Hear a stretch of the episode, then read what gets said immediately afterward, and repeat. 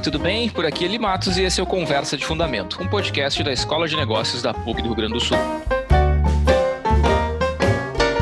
Esperamos que vocês estejam todos bem aí nas suas casas ou, na medida do possível, é, ficando resguardados, saindo só se for necessário, se você precisa trabalhar ou se você é, é profissional da saúde ou é de serviços essenciais, já deve estar aí com a sua rotina, obviamente modificada, mas Uh, esperamos que você esteja aí seguro na medida do possível e da melhor maneira possível. Né? Nós seguimos aqui com o podcast semanal para bater um papo entre a gente aqui, incluindo você sempre nessa conversa.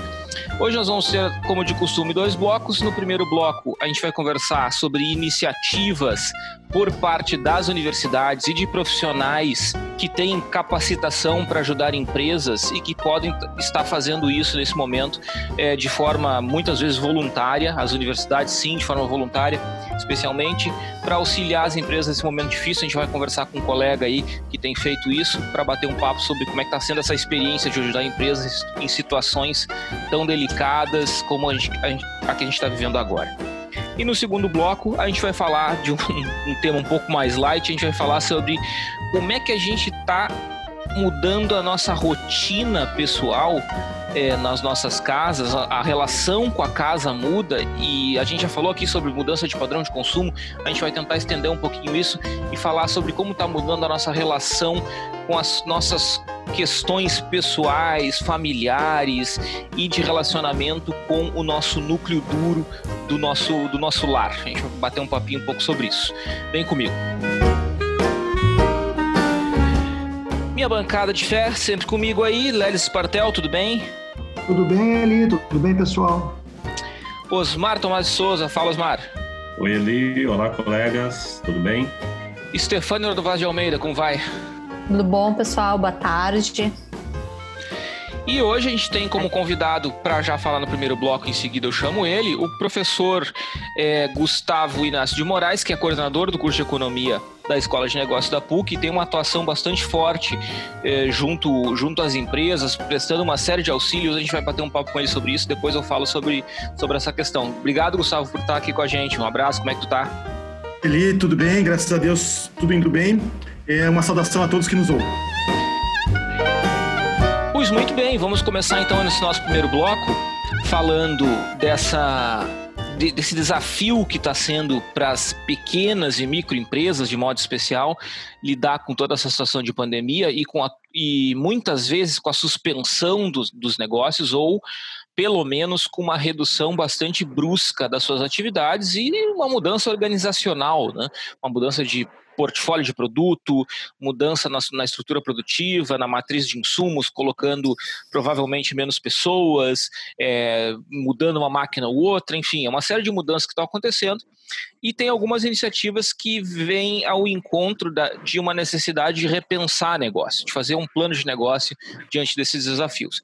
E o Gustavo é, tem trabalhado com algumas empresas justamente para auxiliar essas empresas uh, nesse planejamento. Né? A partir da PUC, a partir da Escola de Negócios, o Gustavo tem atuado muito próximo de algumas empresas, já tem uma série de atendimentos é, realizados.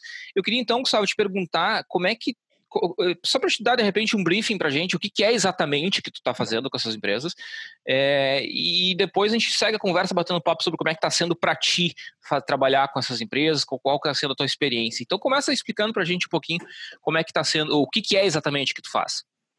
Claro, ele, é, na verdade, é, enfatizando que é um trabalho totalmente voluntário, né, um trabalho que eu faço a partir de parcerias antigas que as empresas tinham conosco, tanto na faculdade, né, como no dia a dia, né? Então, essas empresas, em geral, elas sofreram muito com o problema do coronavírus.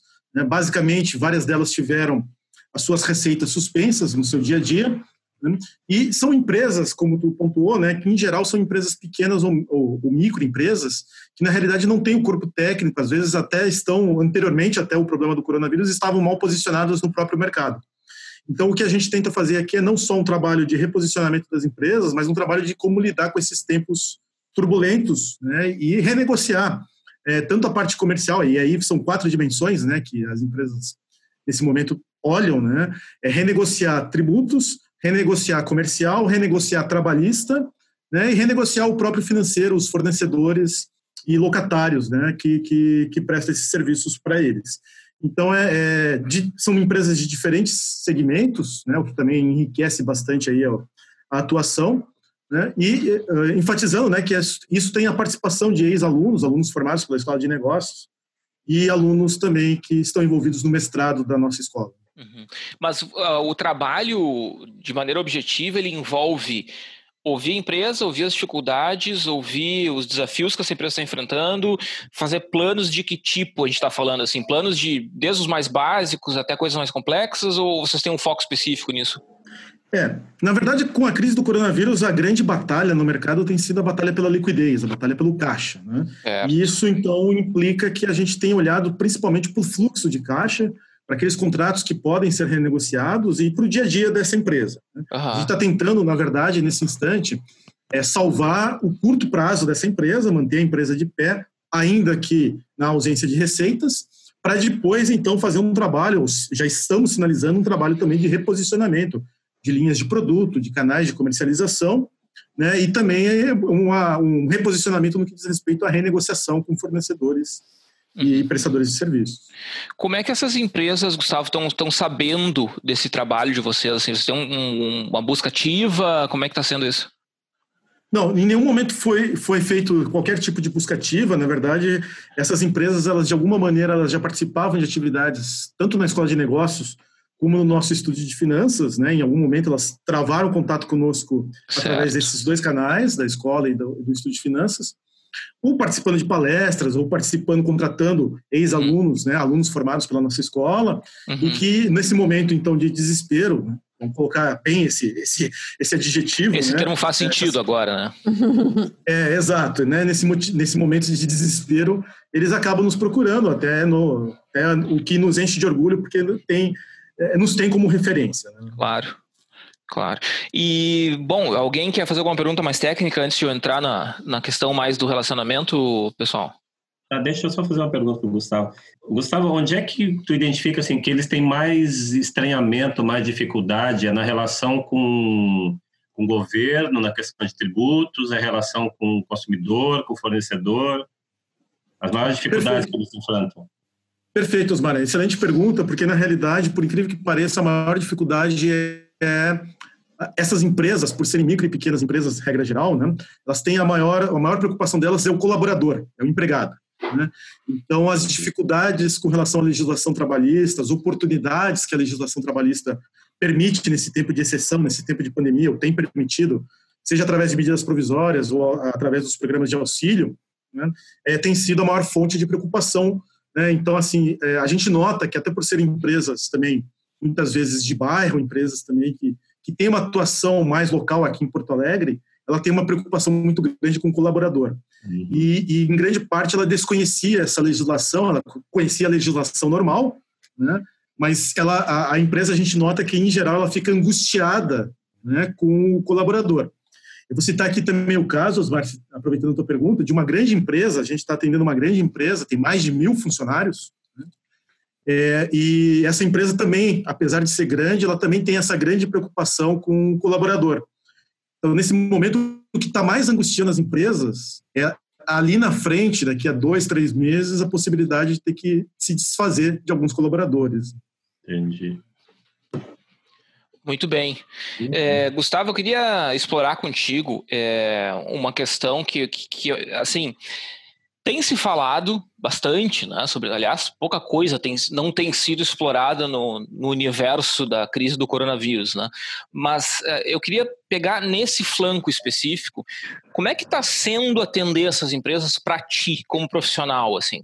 É, porque eu imagino que é muito fácil dizer assim, nossa, para um médico é super difícil ver um monte de gente doente, morrendo e tal, não sei o quê. É, e deve ser mesmo, né? Eu, eu não tô, eu não tô sendo jocoso, estou sendo que dizendo que isso é, isso é uma obviedade, né? Existe uma relação muito é muito intensa, né? Médico-paciente, tal, tem uma vida ali e tal. É, agora, sem Uh, mesmo sem a necessidade de fazer essa comparação, tu também está lidando com vidas não no sentido de perder a vida, mas no sentido de perder um emprego, de perder uma renda, de ter uma vida financeira desestruturada. Como é que está sendo para ti essa experiência? É, ótimo comentário, ali, porque na realidade a experiência ela transcende até o caso das empresas, né? porque muitas vezes a gente vê nessas, especialmente nas micro e pequenas empresas, mas também nas grandes empresas, a gente vê vocações sendo exercidas. Né? Eu tenho sempre enfatizado isso nas minhas falas, nos meus diálogos. Né? É, a gente está falando de empresas que, na verdade, elas são canais de expressão de vocações. Então, tem empresa têxtil que você tem por trás aí todo é, um, um, aparato de o um cara que desenha o estilo da moda, você tem por, por, trás empresas que fazem certos produtos, tem uma empresa, por exemplo, que faz produtos médicos, né, ele então, assim, tem todo um talento envolvido por trás disso. Né? Isso é muito importante. Então, assim, na verdade, a gente vê a frustração né, desses planos, desses, é, desse, desse poder criativo que muitos profissionais têm, né, na dificuldade que essas empresas vivem. Né? Então, é, não aconteceu uma vez, aconteceu mais de duas vezes até ele eu receber ligações aqui, da gente fazer ligações, teleconferências, e o empresário, no caso, o micro e pequeno empreendedor, chorar, né? é, no desespero de tentar manter o seu sonho em pé. Então, Sim. é, na verdade, bastante angustiante, e eu tenho nesses dias, nessas semanas, eu posso confessar, né? Eu tenho oscilado entre otimismo e pessimismo, né? E geralmente o pessimismo ele, ele acontece depois dessas conversas, né, em que a gente sente realmente o drama, né, especialmente o drama de pessoas habilidosas, pessoas que têm uma vocação óbvia, né, que materializaram essa vocação nas suas empresas, mas que, infelizmente, o lado financeiro e até o lado conjuntural, né, que, do qual ninguém tem culpa, afinal de contas é um vírus, né, o lado conjuntural acaba afetando a existência né, dessas empresas. Sim, sim. É, é, muito curioso, né? Eu tenho, eu tive uma, uma um relato muito parecido com o teu. É, uma vez eu estava participando de um evento num, com um grupo de advogados, tá? E o evento era sobre recuperação judicial. E aí um dos advogados relatou isso, assim, que não era incomum ele receber numa sala de reunião um empresário diante de uma junta de advogados e o cara tá numa situação tão periclitante que o cara começava a chorar no meio da reunião, assim. É, é, é, é algo muito sério, né? Muito forte, né? Chega é, mais. É absolutamente normal. E eu, eu acho interessante ali esse teu comentário, porque na verdade a gente tem enfatizado aí habilidades que a gente vai requerer, né? Uhum. Para mim, assim, toda essa crise do coronavírus, tudo que era um processo anterior na sociedade agora se torna abrupto, né? E nós víamos enfatizando nos últimos anos, nas últimas décadas, que o profissional ele vai de alguma forma ele vai ter que necessitar de inteligência emocional e de saber lidar, né, com essas situações. Inclusive tem até alguma habilidade psicológica envolvida, né? Uhum, e uhum. nessa crise ficou bem latente, né? Acho que nos próximas semanas, nos próximos meses isso vai voltar, né? Vai permanecer. Acho que ficou bem latente a necessidade da inteligência emocional e da do aparato psicológico, né? Que a gente como professor a gente tem, né, na sala de aula mas obviamente agora sendo muito mais exigido é, é, nesses tempos de crise. Claro, claro. Chega mais gente. Uh, Gustavo, deixa eu te fazer uma, uma pergunta aí, porque né, a gente até estava conversando já esses dias sobre esse trabalho do Gustavo, que é, que é muito legal, né? E, enfim, um trabalho de, de dedicação mesmo, né, em prol da, da, da sociedade via as empresas. Uh, como é que, como é que uh, tu acha que está sendo a questão formativa, né? Que eu sei que tem alunos e ex-alunos trabalhando contigo e que estão passando por essa super formação na prática, né? Ou seja, é, é não, não, tem melhor aula de, né, de conjuntura ou de Quer dizer, como é que está sendo para os alunos interagirem nesse sentido, né? Uh, tanto em termos de colaboração, quanto em termos de aprendizagem, quanto em termos de perspectivas de negócio e carreira? Como é que tu avalias isso? É, isso, essa é uma excelente pergunta também, Stefânia, porque na realidade tem sido, por um lado, muito bom, né? Porque realmente o aparato de ferramentas cresce nesse instante, porque ele percebe que não é apenas a ferramenta, não é saber fazer uma planilha, ou não é saber reposicionar um plano de negócios, mas é também né, dialogar, discutir com vários colaboradores, com vários sócios, né, com várias pessoas que colocaram capital nas suas, é, né, nessas empresas, né? Então isso acaba sendo bem interessante também do ponto de vista, eu enfatizo aí o ponto de vista relacional. Né? E, e, e, muitos muitos deles me relatam, né? Nós, nós, estamos falando aqui de quatro alunos envolvidos em três alunos e alunos de mestrado. Muitos, de, quase todos me relatam essa, essa, esse brilho no olhar que eles têm, né? Por um lado muito bom, né? Pena que está acontecendo num momento de crise e aqui, né, não foi perguntado, mas eu acho que é uma crise que, que ela, vai, ela vai ter consequências muito sérias sobre o setor privado, né? E, e a gente está, tá, vamos colocar assim, esse pronto-socorro, pegar aqui a metáfora que o Eli utilizou na pergunta anterior, né? Esse pronto-socorro de empresas está sendo muito legal, está sendo muito, muito produtivo desse ponto de vista relacional. A gente está sentindo realmente as emoções à flor da pele, né? E esse, essa angústia das empresas em procurar capital, em procurar clientes, em redefinir produtos, redefinir linhas de comercialização muito latente. Uhum, uhum. Lelis, chega aí. Deixa eu fazer uma, uma provocação aqui, porque hoje o, o, comércio de Porto Alegre deu uma, deu uma abriu as suas portas em algumas em algumas áreas, enfim, está tá autorizado a isso. Eu, eu tenho evitado sair o máximo de casa, mas hoje eu precisava sair de casa e, e sempre que eu saio de casa eu acabo dando uma, uma volta para ver como é que está a cidade. Então eu vi mais ou menos as, as lojas abrindo e, e, muito pouca gente dentro ainda, mas lojas abrindo e alguma circulação. Eu até passei pelo centro da cidade hoje. E, e, e pensando nessa provocação, nosso tema aqui, fiquei pensando qual é o papel da universidade nisso tudo, né? É, de forma mais ampla, né? a contribuição da universidade para a sociedade e para as empresas em específico. Acho que simplesmente o fato da universidade estar tá operando, tá mantendo suas atividades, já tem um impacto ah, bem interessante. Mas o que eu queria provocar o Gustavo, e sendo um pouco até redundante com a pergunta que o Osmar fez lá atrás, é, de forma bem pragmática, o que a gente pode fazer como universidade, e aqui não só a escola de negócios, mas como universidade como um todo, para botar a mão na massa e, e contribuir um pouco mais.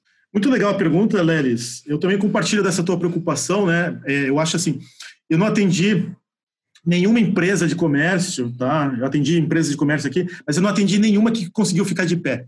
Tá? Todas as empresas de comércio que eu atendi, restaurantes notadamente, todos eles vão optar pelo fechamento. Alguns já inclusive fecharam. Fechar, né? fechar, fechar mesmo.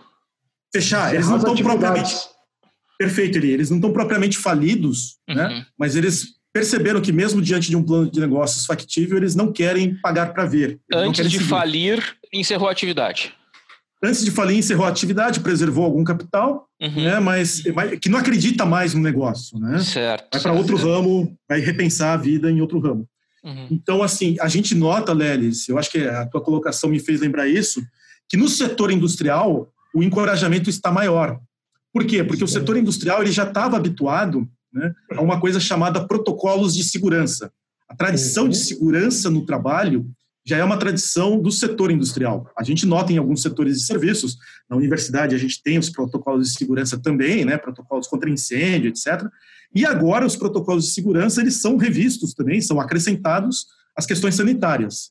Né? Então é muito interessante essa tua pergunta, porque na verdade a indústria ela sabe lidar melhor com esses desafios do que, me parece, né, do que o comércio está lidando. Né? O comércio, até por lidar, no caso de restaurantes, lidar com produtos perecíveis e coisas do gênero, acaba sendo sensível a esse tipo de situação. Né? Mas, assim, é, Leris, respondendo pragmaticamente, como tu coloca, a, a, a questão do papel da universidade, eu acho que a universidade agora, me parece claro que a gente vai ter uma recessão né, à frente, então a, a universidade ela pode né, ser um instrumento né, de renovação de vidas e de vocações. Né? Então, isso envolve retreinar a mão de obra. A gente sabe que a economia ela vai sair disso muito mais digitalizada. A gente sabe que a economia ela vai sair disso é, muito mais eletrônica. A, a economia vai sair disso muito mais voltada para serviços de manutenção. Né? E então a gente pode, né, como universidade, a gente pode colaborar no retreinamento vamos, vamos colocar assim, no retreinamento da mão de obra, fazer oficinas de retreinamento da mão de obra, fazer oficinas de pequenos negócios, fazer oficinas que sejam oficinas de habilidades específicas e desejadas por esse público. Eu acho que a palavra que está na boca de todos, né, o verbo que está na boca de todos é reinvenção. E a universidade, eu acho que ela pode sim ter esse papel, ela sempre teve, né? De qualquer forma, mais do que nunca agora, esse papel de transformar, reinventar pessoas e negócios. A própria, a própria universidade está tendo que se reinventar muito, né? Porque é, sempre foi uma, uma universidade onde as atividades eram muito presenciais. Eu, não sei percentualmente o que, que representava das atividades da universidade, mas era uma universidade muito presencial. E de uma hora para outra, a gente teve que se readaptar, né? Então, o próprio é. fato de todos os professores uh, terem que passar por isso, todos os funcionários, todos os técnicos administrativos da escola, uh, toda a gestão da escola teve que, se, teve que passar por essa, por essa adaptação, vai, não vai ser uma realidade tão distante para nós, né? Essa, porque é, nós justo, estamos né? tendo que trabalhar essa digitalização, essa, esse ambiente virtual de uma forma muito presente todo dia.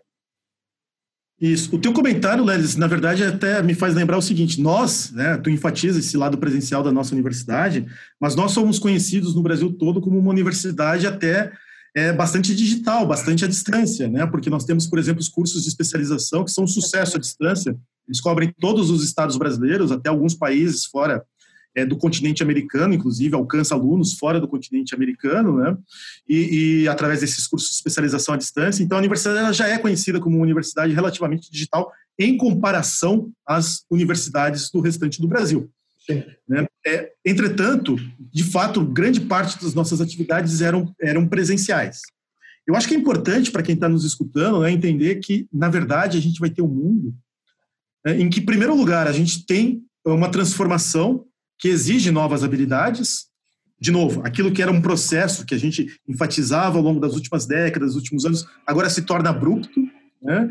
E nós também vamos ter, né, Lelis, uma redução aí no que diz respeito à, à necessidade de mão de obra, infelizmente, né? falando como economia. Então, se a gente não transformar agora o poder criativo do ser humano, né, eu penso muito na questão dos cobradores de ônibus. Há muito tempo aqui em Porto Alegre se discute se cobrador de ônibus é necessário ou não é. É obviamente, grande parte dos municípios brasileiros que têm transporte coletivo, eles trabalham sem o cobrador de ônibus. Né? Sim. E é possível Porto Alegre também trabalhar sem o cobrador de ônibus. A questão é o que fazer com os cobradores de ônibus. A gente não pode simplesmente demiti-los, jogá-los na rua, jogá-los na rua da amargura. Para isso existe um programa de retreinamento, quem sabe descobrindo novas vocações, descobrindo né, novos talentos. E de encaminhamento, essas... né? E de caminhamento, e permitindo que essas pessoas, enfim, exerçam a sua humanidade, né? Uhum, uhum. Perfeito, perfeito. Uhum. É muito legal, né, cara? É, esse tipo de serviço, assim, eu acho que é, é muito difícil a gente abordar, né? Eu já tive algumas experiências no passado, muito antes de crise e tal, de tentar ajudar um que outro negócio de um conhecido, de um vizinho, de alguém do bairro e tal. E é muito difícil, assim, porque existe existe uma resistência das empresas de aproximação é, mais, é, mais profunda, né, com, com aspas, um estranho, né? ou seja, a ideia de uma consultoria não é uma coisa muito tranquila para um negócio pequeno, né? é algo que as pessoas desconfiam. Né? Consultoria, em geral, tem aquela, aquela, aquele, aquele rótulo de ser algo caro, de ser algo de grande empresa e tal. E o Sebrae vem fazendo isso há muitos anos, né? Só que as pessoas não se apropriam, né? Então, é, é, chegar nas empresas acho que também é um desafio e de repente essa crise esteja ensinando as empresas que elas também devem fazer essa busca, né? Não sei se eu estou falando bobagem. Não, ele, eu acho que tu está correto. Eu vou até se me permite dar um exemplo.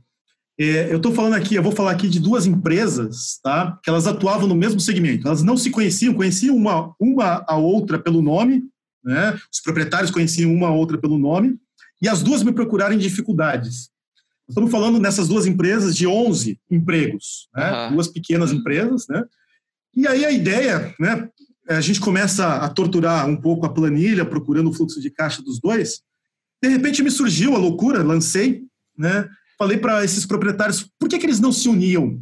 Né? Constituíam uma terceira empresa, agora a união dessas duas pequenas empresas, né? Eles tinham produtos diferentes, eles no final das contas não concorriam, mas eles estavam no mesmo setor, no mesmo segmento. E isso foi feito. Eles conversaram, né, e já estão aí em processo de junta comercial, etc., para unir os seus capitais. Tá? Uhum. Então está saindo um novo CNPJ a partir disso. Estamos fechando dois CNPJs, estamos abrindo um terceiro PNG, um CNPJ, mas mais importante, nós estamos salvando 11 empregos e quem sabe até tem até, até a perspectiva de abrir mais três vagas nesse caso. Então, empresas que estão unindo forças, empresas que estão dialogando, né, que se identificaram mutuamente e que nesse período, a, nas últimas quatro semanas, conversaram e já entraram com os papéis para fazer esse CNPJ comum com um novo capital. Que legal. legal. Curioso isso, né? Pergunta. Muito curioso. fazer uma pergunta. É, eu estou com, com, a história do, do pessoal que desistiu do negócio, que o Gustavo comentou antes. Aí eu, Gustavo, te perguntaria, na tua avaliação, não sei se tu está devidamente apropriado das medidas que foram lançadas de, de socorro às empresas, é, na tua opinião, é, essas medidas que foram lançadas pelo governo, elas contemplariam essas empresas e teria aí um problema de, tá, de comunicação, dos caras entenderem isso, enfim, reconhecerem que é uma possibilidade ou será que as medidas não chegam a eles? Perfeito, Osmar. Ótima pergunta. Na verdade, essas, esses empreendimentos que vão fechar, né? Eles recorreram sim ao governo, recorreram ao programa. O Osmar está se referindo especificamente a um programa que atende microempresas que faturam entre 950 mil a 10 milhões anuais. Né? Você pode lançar os empregados dessa microempresa na folha de pagamento do governo, o governo garante o pagamento da folha salarial desses, desses empregados, tendo em troca a manutenção né, da firma, enfim, do emprego. Isso é um programa, Mosmar, que vai durar três meses, tá bem? É ao final desses pouco, três né? meses, é justamente ali. Então, assim, ao final desses três meses, esses empreendedores, é por isso que eu não posso falar o nome deles, né? Uhum. Eles já vão desistir do negócio. Teve vários, dois deles, esses quatro, desses cinco que desistiram, Dois deles já tiraram as placas do local, então os empregados já sabem, né, já, já é público, né, que o negócio não perdurará. Eles ainda vão ficar na folha de pagamento, o CNPJ está ativo, né, mas assim que o governo, eventualmente o governo não vai estender esse benefício, né, assim que o governo encerrar o benefício, o CNPJ mas, vai ser fechado. Mas o benefício está em 100% do salário, Gustavo? Sim, 100% do salário. Até, até dois salários mínimos, né? Exato, é no caso tá. dessas duas firmas contemplaria tá. empregados com até dois salários mínimos. Tá, perfeito, perfeito. É, mas é muito pouco, né? É um muito problema, pouco. Eli, porque assim. É, e é um problema, Eli, porque na verdade, nós estamos falando aqui, eu vou revelar um pouquinho aqui, né? Nós estamos hum. falando de restaurantes. Né? Uhum. Então, olha eu ia perguntar isso, setores. É, olha a situação, o restaurante, ele vai reabrir, ok. Né? Eu vou dar um número aqui, uma estimativa do que eu já estou sabendo, 50% dos restaurantes não ficam de pé. Né, uhum. Eles fecham. Tá? Os outros 50% vão tentar, aparentemente. Uhum. Só que quanto tempo demora para o público criar confiança de novo no restaurante? É, eu posso e falar, ademais, eu posso falar por mim, eu vou demorar um tempo para ir, por exemplo. Fala pelo Lelis, porque o Lelis não é nunca restaurante. É. Pois é, então, e aí... E aí eu vou, mas vou demorar. é, é, isso é um problema, gente. Isso é um problema muito sério, né? Ah. E aí a gente tem esse problema da confiança, de restabelecer a confiança, e, e ademais, um restaurante que antes, por exemplo, tinha uma capacidade para atender 80 clientes ao claro, mesmo tempo. Claro, claro, vai cair o rosto. As condições sanitárias só vai poder atender 40, 50 no máximo. É, é isso aí. Diminuiu capacidade também. Imagina é, então, a readequação que esse cara... Passado, isso é um imagina a readequação organizacional que esse cara vai ter que fazer para se manter com um faturamento pela metade, né? É, ou teria que fazer, porque muitos, enfim, mesmo que a gente mostre a possibilidade de entregas, mesmo que a gente mostre a possibilidade de readequar o cardápio, né, fazer é, pratos mais expressos, etc., mesmo assim eles não querem tentar. Eles querem repensar, preservar capital hum. e tentar pensar num novo setor. Sim. E aí tem uma outra coisa aí na minha fala que eu acho que é importante a gente enfatizar aqui, que é a questão do ponto comercial, né? As pessoas estão dizendo aí, ah, depois da crise, se é que vai haver depois, né? Vai demorar algum tempinho, né? É depois da crise vai ser bom investir em imóveis. Cuidado, imóveis residenciais. Porque uhum. imóveis comerciais vai começar a micar, né? As pessoas ah. foram, levaram seus estoques para dentro de casa, estão vendendo por outros meios, redes sociais, a exigência de espaço vai ser muito menor. É, a gente verdade. já estava, esse é mais um daqueles, daquelas tendências que a gente já estava percebendo.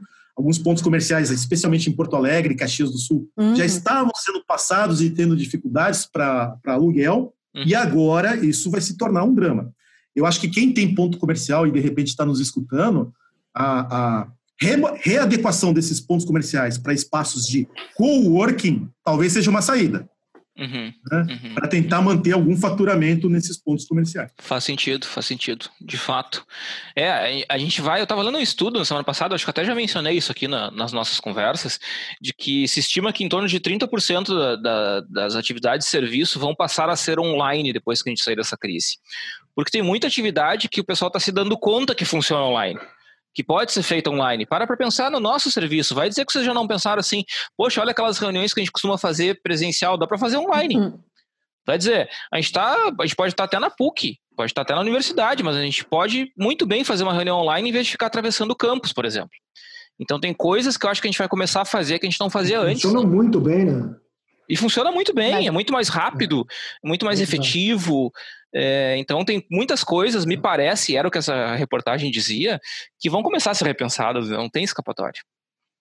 De fato. Eu queria só adicionar um adendo, se tu me permite aí. Eli, claro, né? vai lá. É, até sair uma vacina, e esse vírus tem se mostrado uhum. bastante agressivo, né, para aqueles que são sintomáticos, até sair uma vacina, essa vai ser a realidade.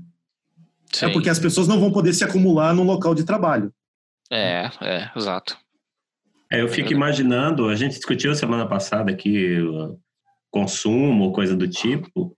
É, as grandes lojas, eu acho que mais do que nunca estão fortalecendo as vendas online, né? Vendas pela internet. Eu fico pensando depois disso, qual que é o impacto que isso vai ter nas lojas físicas, mesmo essas lojas, sei lá, essas lojas grandes de shopping, por exemplo, que estão pesadamente fazendo propaganda enfim, eu recebo é. Uma dúzia, pelo menos, por dia de, de, de propaganda dessas lojas. Uhum. Uhum. Osmar, vocês, é, vocês estão tendo um assunto muito rico, né? Falou em shopping. Né? Shopping realmente vai ter problema. Não só a loja física, se vocês repararem nos últimos dias. É, todos os, nesses últimos dias, todo o marketing, por exemplo, do Magazine Luiza é para Magalu, que é a empresa assim, que, é, que é online, né? Que é a, a, a empresa online do, do Magazine Luiza. Né? Então, assim, shopping vai ter um problema, Osmar. Né, os shoppings, eles foram muito camaradas, eles foram muito parceiros das, das, suas, das suas lojas, dos seus inquilinos, não estão cobrando o condomínio nesse período de pandemia, nesse período de fechamento do comércio. Né? Só que shopping, né, primeiro, vai perder essas, essas lojas presenciais, aquilo que nos Estados Unidos tem sido chamado de apocalipse do varejo. Né? Uhum. E, ademais, Osmar, colegas, eu vou chamar a atenção para a perda dos espaços de lazer. Quem é que vai no cinema nos próximos 18 meses ficar no ambiente fechado com outras pessoas? Eita, eu não vou mesmo. Bah, mas Nossa, vão surgir os cinemas drive-thru de novo, né? Essa é a tendência. Ah, é o, Isso, como, é que é o, então, como é que é o nome? É o nome é Drive-In. Drive dos anos 70. Drive-In. Drive-In. Drive-In. Drive é. É, agora até rave drive-in tá acontecendo, né? Então, eu vi ontem. É, pois é. E aí o espaço do estacionamento para o shopping vai ser sensacional para isso, né? Então, é verdade. ter outros outros negócios sendo remodelados. Sim, Eu acho sim. que o setor de cultura e lazer foi um dos mais atingidos. É verdade. Sinceramente, né, a gente vai precisar de muitas medidas de auxílio também para o setor de cultura e lazer. É verdade. Gente, uma última pergunta para o Gustavo. Alguém tem aí? Para a gente encerrar o bloco, já estamos no finalzinho. Não, tô bem. Não? Beleza. Eu, eu vou só perguntar aqui para o... Posso, posso falar só? Eu ia claro. Até como é que vai ser como é que vai ser o processo de saída né ou Uh, quanto tempo é a ideia que essas, uh, essa, serviços, essas consultorias sigam? Né? Elas têm um prazo para terminar, considerando que tu mesmo disseste, ah, a crise não tem prazo para terminar agora, né? A gente não sabe. Talvez sejam dois anos aí, né, de crescimento muito complicado uh, do PIB e tal. enfim, qual é, qual é a perspectiva do, desse projeto de vocês? É, Stefania, na verdade não é um projeto, né? A gente tem feito assim, em termos de camaradagem, logo no, no início da quarentena, muitas empresas procuraram a gente desesperados. No início da quarentena, vou dar um depoimento aqui, talvez não devesse, mas enfim, no início da quarentena eu dormia apenas três horas por dia, parte pela angústia, parte pelos atendimentos. Né? Nossa! Então, é, isso tem sido, foi assim, vamos dizer assim, um grande, um grande tsunami de atendimentos, uhum. né? mas, mas a ideia é a gente permanecer nisso, né, Stefania? Acho que a nossa escola de negócios ela tem professores nas diversas habilidades, nos diversos campos do conhecimento em negócios. A, a PUC é uma universidade que tem um mundo lá dentro, tem especialistas em todas as áreas praticamente. Então, então em algum momento, né, a, a empresa ela pode se sentir acolhida por nós, né, os nossos ex-alunos podem se sentir acolhidos por nós, porque a gente está pronto para atendê-los. Né? Uhum. É, se não for o Gustavo, vai ser o Eli, se não for o Eli, uhum. vai ser o Léry, se não for o Léry, vai ser outro, outro professor. A gente está com uma missão importante né, de atender, vamos colocar assim, os desamparados. Né? Desculpa a expressão, mas os desamparados que precisam de um conselho, precisam de um aconselhamento, e muitas vezes uma conversa né, de forma voluntária já é suficiente para clarear várias ideias. Porque a gente encontra do outro lado pessoas desesperadas, evidentemente, que ao conversar, ao ter um pouquinho de serenidade, trocar um pouco de ideia, vão começar a encontrar soluções. De novo, eu faço referência ao fato de dois né, colegas aí terem achado, terem se achado e se tornarem sócios a partir da crise e reinventar e colocar uma terceira empresa no mercado. Que sensacional então a gente isso. vai, vai, vai ter, vai ter a, a gente vai ter essa necessidade de conversar, dialogar bastante, não apenas como sociedade, né, não apenas como campo político, campo econômico, mas também como campo empresarial. Então a gente está pronto para isso, né, Stefania? Eu acho que uh, a PUC e a Escola de Negócios têm as habilidades mais diversas. Se não for o Gustavo, se não for o Léo, se não for o Eli, se não for o Osmar, se não for a Stefania, será algum de nós, certamente. Sim. Perfeito, perfeito. Show de bola. Gente, obrigado, Gustavo, pela presença aí, cara, pelo papo. Foi muito legal te ouvir aí essa experiência, muito mais do que a questão técnica, ouvir a, a tua experiência pessoal em estar envolvido nisso e fazendo esse trabalho, que é, é muito legal, tu tá de parabéns é, pela tua iniciativa. Tu sempre tem iniciativas nesse sentido, mas essa em especial tá sendo bem importante. Parabéns, cara, e obrigado por ter participado aí com a gente. É, na verdade, obrigado, Eli, obrigado pela participação aí, pela oportunidade. É um trabalho que me orgulha muito, né? Porque é, realmente são pessoas que a gente vê a habilidade nelas, né? A gente vê futuro, vocações nelas, mas elas precisam sim de, de alguma parceria. Eu acho que se a gente se der as mãos nesses momentos, a gente vai, vai conseguir sair dessa com menos dor, menos sofrimento, o que vai ser assim importante nessas próximas semanas, nesses próximos meses, nesse, quiçá nesses próximos anos. É verdade. Gustavo, obrigado, cara. Valeu. Deixamos então o Gustavo é, liberado para seguir a sua rotina aí, seu, sua rotina de trabalho. E vamos para o segundo bloco. Indo então para o segundo bloco, vamos falar um pouquinho, é, tentando, tentando mudar um pouco a vibe aí, falar um pouco de algo mais leve, né? Como é que a gente tem mudado é, a nossa relação com o nosso núcleo núcleo duro do nosso lar, na né? nossa casa, nossas relações familiares e por aí vai, né? Não, não, sei com relação a vocês. Eu, é, eu sei que de vez em quando alguém na, na, na televisão está falando sobre isso, algum especialista. Eu, agora, desde semana passada, eu tô, estou tentando organizar a minha rotina, é, meus horários, na verdade. Porque o primeiro mês foi uma tragédia. Assim, eu estava com os horários todos atrapalhados, horário de dormir fora do padrão, dormindo muito de madrugada, de manhã estava muito cansado, almoçando duas, duas e meia da tarde. Uhum. Sabe aquela coisa de organizar o dia a dia, como a gente normalmente faz quando está no trabalho? Sim, é, sim. Eu desestruturei total isso.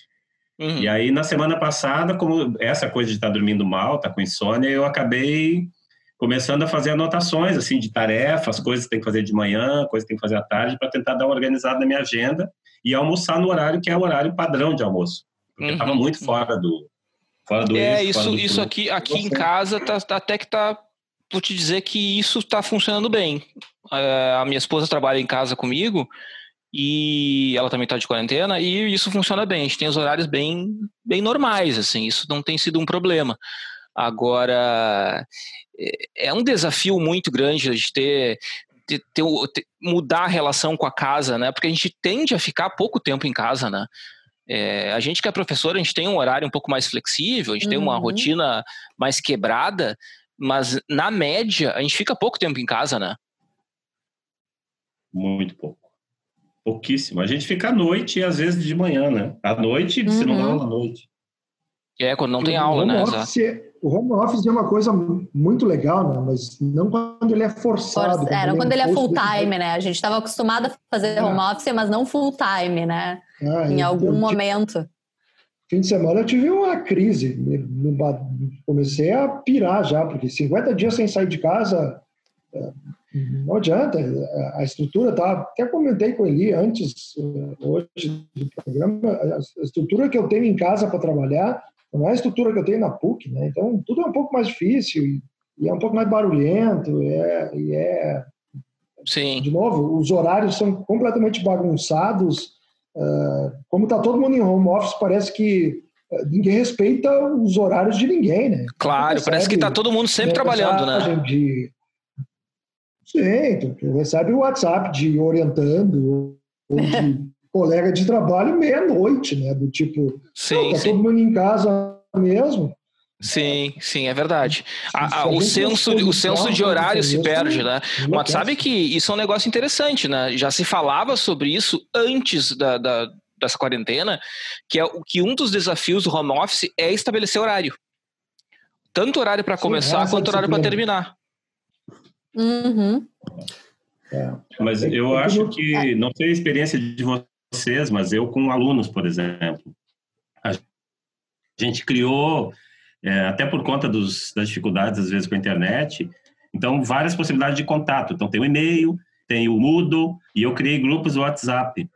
Nas primeiras semanas foram relativamente tranquilo, mas, olha, depois começou a pipocar porque qualquer dúvida que eles têm em relação ao conteúdo, a uma tarefa de avaliação, a um trabalho, eles mandam mensagem pelo WhatsApp, independente se é feriado, se é sábado, se é domingo. Então começou a sobrecarregar meu meu celular com, com mensagens de alunos. Sim. Eu acho que é sim. isso que a gente está falando, né? É perder a noção de quando é que a gente faz determinadas coisas. Não, Eu vou total. entregar o Eli aqui. Ah, Hoje a gente estava tentando marcar uma reunião de um projeto que a gente está participando. Ele disse: Não, eu posso na sexta ou no sábado. Como assim no sábado? Por que marcar reunião no sábado? Tive que te entregar. Pô, cara, eu vou estar em casa, né? Ah, não, mas eu tento manter os horários. Esse bom? É, é verdade, né, cara? É verdade. Para vocês, hein? É, não sei se vocês têm um escritório de trabalho em casa. O Léo estava dizendo que não. É, vocês já Eu tiveram tenho, mas- aquela, aqueles cinco minutos assim que vocês se meteram a arrumar o escritório e passaram quase uma tarde inteira arrumando o escritório? Ah, cara, eu sou. É. Eu, eu não tô nessa estatística porque eu sempre tive escritório em casa e a gente tem um quarto que é o escritório e eu sempre uso muito esse escritório. Então eu sempre mantive ele muito organizado. Esse problema eu não tive. Do ponto de vista de estrutura, eu Ah, eu- adentro do escritório eu tô numa área de trabalho. Eu ainda Não, não, cheguei no escritório para arrumar, porque eu, tô, eu comecei pelo resto da casa. eu ainda não cheguei no escritório, porque eu sei que quando eu chegar ali vai ser, olha, cobra de Eu lagarto. uso muito. Eu tenho também escritório em casa, eu uso bastante, mas assim, ele não fica desorganizado, mas é como tem um- algumas estantes com livros, então assim, é mais ou menos por tema que os livros estão organizados. Aí eu vou tirando, às vezes fica na mesa, depois vai para o lugar que está mais, mais vazio. Aham. E aí no final de semana eu estava aqui mexendo em alguma coisa no computador e tal, fui procurar um livro, não achava. Bom, o que eu estava fazendo no computador ficou em quinto plano, e eu me atraquei aqui nessas estantes com livros e tira papel e coloca papel e organizei. Assim, quando chegou no final da tarde, não sei se foi sábado ou domingo, eu estava com o escritório que é um brinco. Porque Sim. fazia muito tempo que eu não, não organizava desse jeito. Sim, sim, E sim. o normal é que ele fique meio organizado, mas eu recebi um espírito organizativo aqui e tive que botar a mão nisso. Aí Mas, eu também, gente- eu tenho toque. Ah, é? Dá? De Eu organização? tenho esquema de organização. Tem que Aham. organizar, já organizei Sim, eu sei. Eu imagino pela tua sala lá na PUC. A sala de- Ah. da Stefania, gente, se quem não conhece, a maioria de quem está nos ouvindo, obviamente, não conhece, mas é um brinco. A sala tem todos os Acho lugares. brinco a minha sala. eu arrumo a cada umas duas, três semanas, quando a quantidade de papel fica meio no limite, assim. Mas, de fato, a gente guarda muita tralha, né? Tanto em qualquer lugar. E, e nessa época, o que eu converso de gente que tá fazendo ah, limpeza na casa, tirando coisas que não usa mais, né? Fazendo doações e tirando papelada que a gente guarda. E é muita coisa, realmente, né? Então, ah, eu acho que tá todo mundo meio que aproveitando, assim, para organizar um pouco as coisas, né? Sim, mas eu tenho- é que tem uma coisa, né? É, tem uma das coisas que eu não tenho gostado do ponto de vista pessoal, assim, dessa, desse, desse momento de, de, de quarentena, é, eu nunca gostei muito daquele lance que popula os stories de Instagram e, e coisas do gênero, de, de mensagens positivas e autoajuda, não sei das quantas. Nossa, se antes estava ruim, agora está insuportável, né? porque é uma positividade num exagero, assim, que eu não sei, não sei se vocês- têm essa impressão também. Eu tenho. De orações e de positividades e coisas e assemelhadas. Eu não gosto também, viu? É, Eu não sei, Eu cara. ignoro. É, não, tudo bem, mas assim, mas, mas é, é, é um nosso, é um lance estranho, né? Eu, eu, eu acho que eu sou meio amargo, né? Por causa disso, me, me, percebo meio amargurado, mas, ah, cara, não consigo. Porque, sei lá, é, não sei. Não, Logo, Logo o Eli, que diz que tem tido, assim, é, curiosamente, um alto astral e uma positividade no dia a dia impressionante. Não, não, não, é diferente. É, eu sabia que tu ia falar isso. É diferente. é diferente. Eu tô, Imagina eu, eu tô otimista. pelo meu azedume. É. tu sabe de uma, uma das coisas, cara, uma das coisas que tá fazendo, eu acho, e, e, e eu tenho essa conclusão muito clara para mim, que tá fazendo a gente funcionar tão bem nessa bancada, cara, é que eu acho que eu achei alguém mais azedo que eu, que é o Lelis. Ah, sim. Sou azedo, muito azedo. Olha só. Com certeza. É, o isolamento social para mim é uma benção. Eu e a Estefânia fazemos o contrapeso aqui. Não, não, é. não. Mas eu, por exemplo, gosto de abraçar e beijar, por exemplo. Ah, pois é, o Lélio está. Não gosta muito. Por favor, quando a gente voltar a trabalhar, se vocês, eu vou trancar minha sala para evitar abraços. Não vai adiantar. É, não vai adiantar, tu vai ter que sair em algum momento, cara. Vai ter que sair. Mas esse negócio da positividade, só para eu não, parecer não, um. Vou levar, não. Só para eu não parecer um gargamel, né? É, eu não sei, cara. É, é, é, claro que eu acho que é um, é um, dispositivo que as pessoas usam, eu acho, pra, também para se proteger emocionalmente, né? Eu acho que tem, deve ter alguma coisa que os psicólogos devem, obviamente, entender melhor e que deve ser uma coisa de. Não sei, as pessoas têm que se auto, autoafirmar uma coisa feia, né? Mas, enfim, não sei. Se manifestar não, desse jeito para manter, manter o seu otimismo, né? Tem que se segurar em alguma coisa, né? Em é, geral, pode ser, pode ser. Pode ser, faz sentido. Tem gente que gosta, gente né? Tem gente... Muita gente se segura, eu acho que tem se segurado no, no trabalho, outros têm se segurado na bebida, outros têm se segurado na série de televisão. É, mas sabe que, que, falando sério, né? Esse negócio que tu mencionou agora... É, o consumo agora, de álcool aumentou bastante, Aumentou né? muito. Eu, eu, eu tive lendo é. essa semana, é impressionante. Eu não vou lembrar dos números agora, mas é um aumento significativo, assim. Isso realmente é, é um pouco preocupante mesmo, né? Porque Com certeza. Não é uma, não é uma válvula de escape legal, né? Não, Não. E, e eu, inclusive, eu, eu me controlo, viu? Porque dá vontade de tomar todo dia um pouquinho, um vinhozinho ou qualquer coisa desse tipo. Eu tenho que controlar, assim. Final de Sim. semana que eu tomo mais, na segunda-feira, na terça eu não bebo. Sim, sim. Que coisa. É, eu, Mas, eu, quando bebo vinho num dia, eu não bebo no outro. Aí eu bebo uísque. Ah, ah, essa é uma dieta boa.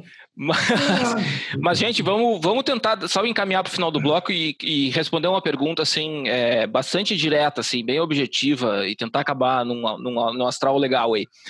O que, que vocês estão tirando de legal dessa quarentena, assim, de bacana? Que está sendo interessante, assim? Olha, Sim. eu. a- Hã? O silêncio. O silêncio fala mais. Estefânia. Não, ia dizer que acho que tem uma coisa assim, ah, tem, por exemplo, hoje, né, que é o primeiro dia, a gente tava brincando, né, o pessoal vai ouvir aí o podcast em vários dias diferentes, mas hoje eu, é o primeiro dia que eu me lembro que tá com cara de quarentena, assim, né, que a gente olha para fora, tá aquela coisa do inverno começando, Carrancudo, frio, né? chuvisco, carrancudo, e, que- e quando eu acordei eu pensei, bah, hoje era um dia que eu queria trabalhar de casa mesmo, sabe, se eu tivesse outra opção. Tem outros dias que a gente, né, fica por, porque tinha que ficar, né, porque tu poder, tava, tava afim, ah, preferia muito mais ir para o campus e né, ah, caminhar lá e trabalhar de lá e etc. Né? Então, acho que, ah, claro, tem algumas coisas positivas, assim, que é a gente ter um pouco mais de flexibilidade em casa, e claro, tem que conseguir organizar a tua rotina. Eu sempre fui uma pessoa muito de listas, né? O Osmar estava falando da lista. Eu faço lista faz a vida inteira, eu faço a do dia, da semana, eu risco a lista, eu tenho que fazer à mão, inclusive, para poder riscar. Aham. Ah, eu faço lista do que eu tenho que fazer de trabalho, que eu tenho que fazer pessoal, então eu, eu me organizo com base nisso, assim.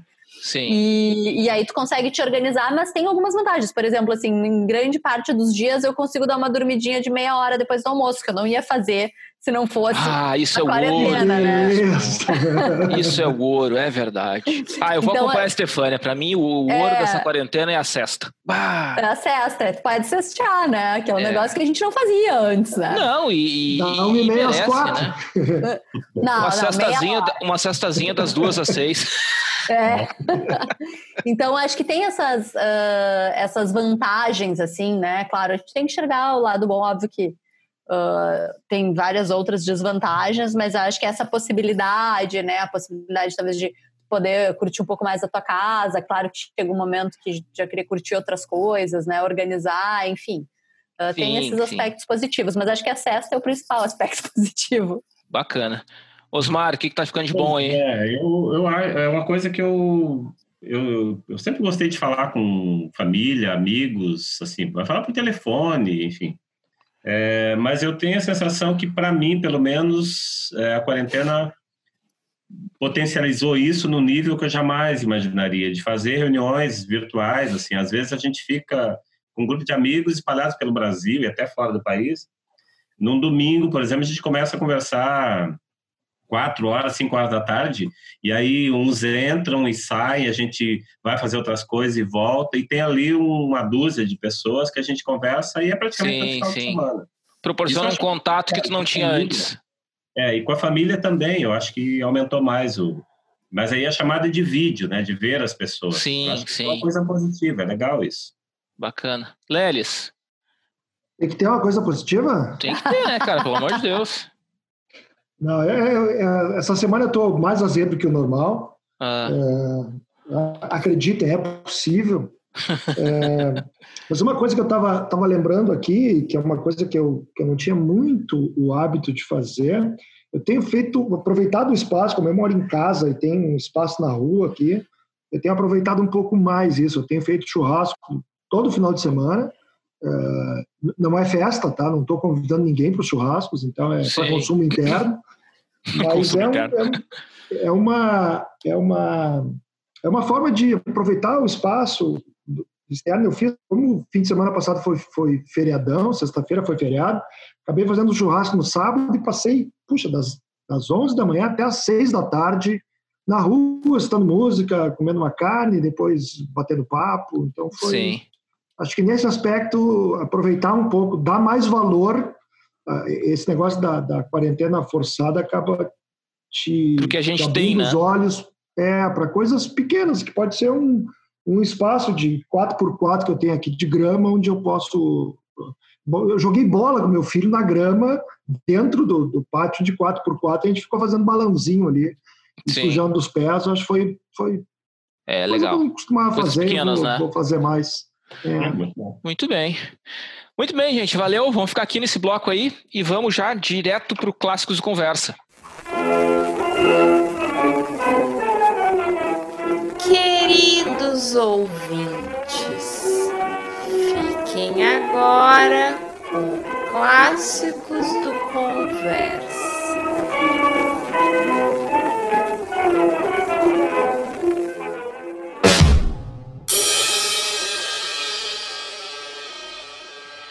O clássico de, do Conversa de hoje ficou por conta do Lelis. E aí, Lelis, o que, que tu trazes pra gente?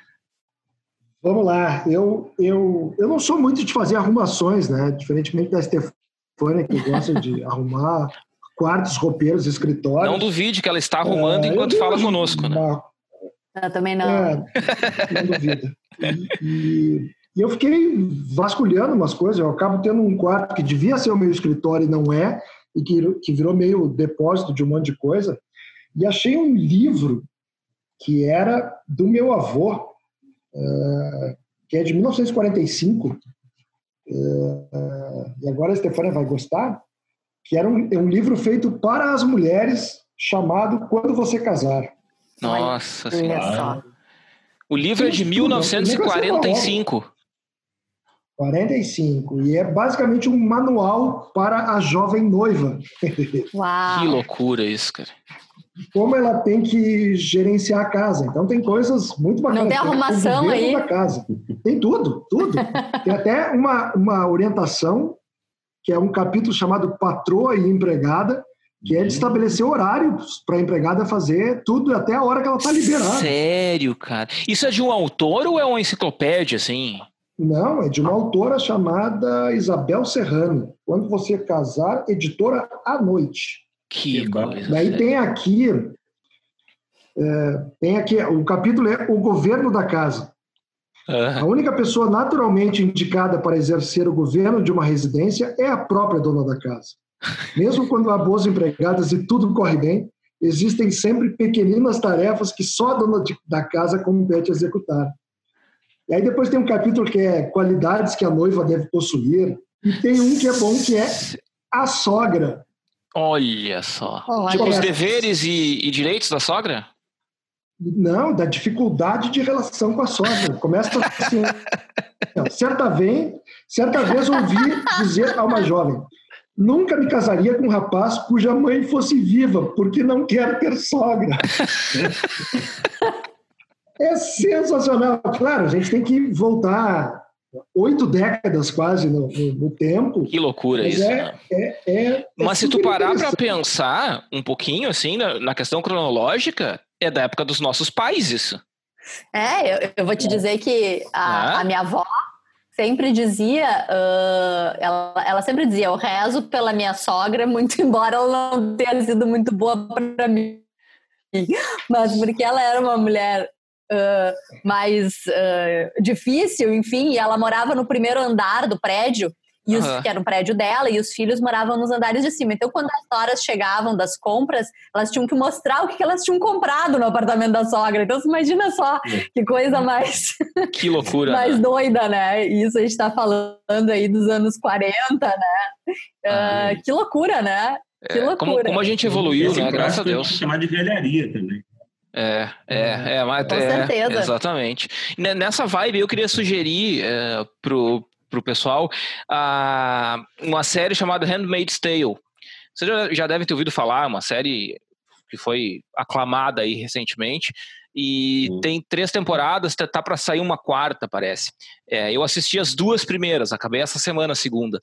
E é bem isso, assim, é uma mudança que acontece nos Estados Unidos, é um movimento de reforma coordenado por um grupo meio, meio terrorista, sei lá o que, que é isso, é, e, que tem, e que, e que, reformula o papel do homem e da mulher na sociedade. É, é, é impressionante a série, assim, é, é assustador, assim. Tu, tu vê aquilo é. e tu pensar que, e vamos lá, né? É, a gente evoluiu muito, tanto é que a gente tá rindo desse livro, né? Mas tu vê ainda resquícios dessas coisas por aí, né? Acontecendo ainda hoje, né? A impressão que eu tenho, né? Quando a gente vê aquela série ali, dá, dá um certo medo. Essa assim, série porque... vale muito a pena. É, muito legal, né? Vale muito. Essa série eu muito assisti. a pena porque já, eu vi a terceira temporada também. Uhum. É, curiosa. É, é, realmente muito interessante. Vale muito é. a pena. Em português é Contos ah, da é Aya. Contos de Aya. É, inclusive tá. tem os livros, é, é muito legal. Contos de Aya. É muito legal, vale muito a pena. É, é muito. Dá um, dá, dá, dá, dá, dá um certo ódio assistir aquilo, cara, porque é uma coisa que, ao mesmo tempo que, obviamente, é uma, é uma, é uma ficção, né? Mas a gente vê coisas ali que poderiam muito bem não ser uma ficção, sabe? É, é, é muito assustador mesmo, tá? É. Muito bem, gente. Vamos ficar por aqui então. Ficamos aqui então com esse segundo bloco com esse episódio. Encerramos o também o nosso conversa, o nosso clássicos do conversa. Gente, obrigado, obrigado, Stefânia. Fique bem aí. Valeu, gente. Obrigadão. Até a próxima. Valeu, Osmar. Até semana que vem. Valeu, gente. Abraços. Valeu, Lélio. Se cuida aí. Até semana que vem. Valeu. Até semana que vem. Semana que vem eu prometo estar menos ranzinza. Isso aí, cara, isso aí. Tô, tô, como é que é? Tomo, tomo, come alguma coisa doce, minha avó dizia. Estamos contigo. Isso aí, cara. Então tá, gente, valeu. Ficamos aqui então com esse episódio do Conversa de Fundamento. Uh, siga a gente pelo arroba PUCRS para o Instagram oficial da PUC, arroba Escola de Negócios PUCRS para o Instagram oficial da Escola de Negócios da PUC. Fique bem, fique em casa se puder, se cuide. Nos falamos semana que vem. Um abraço.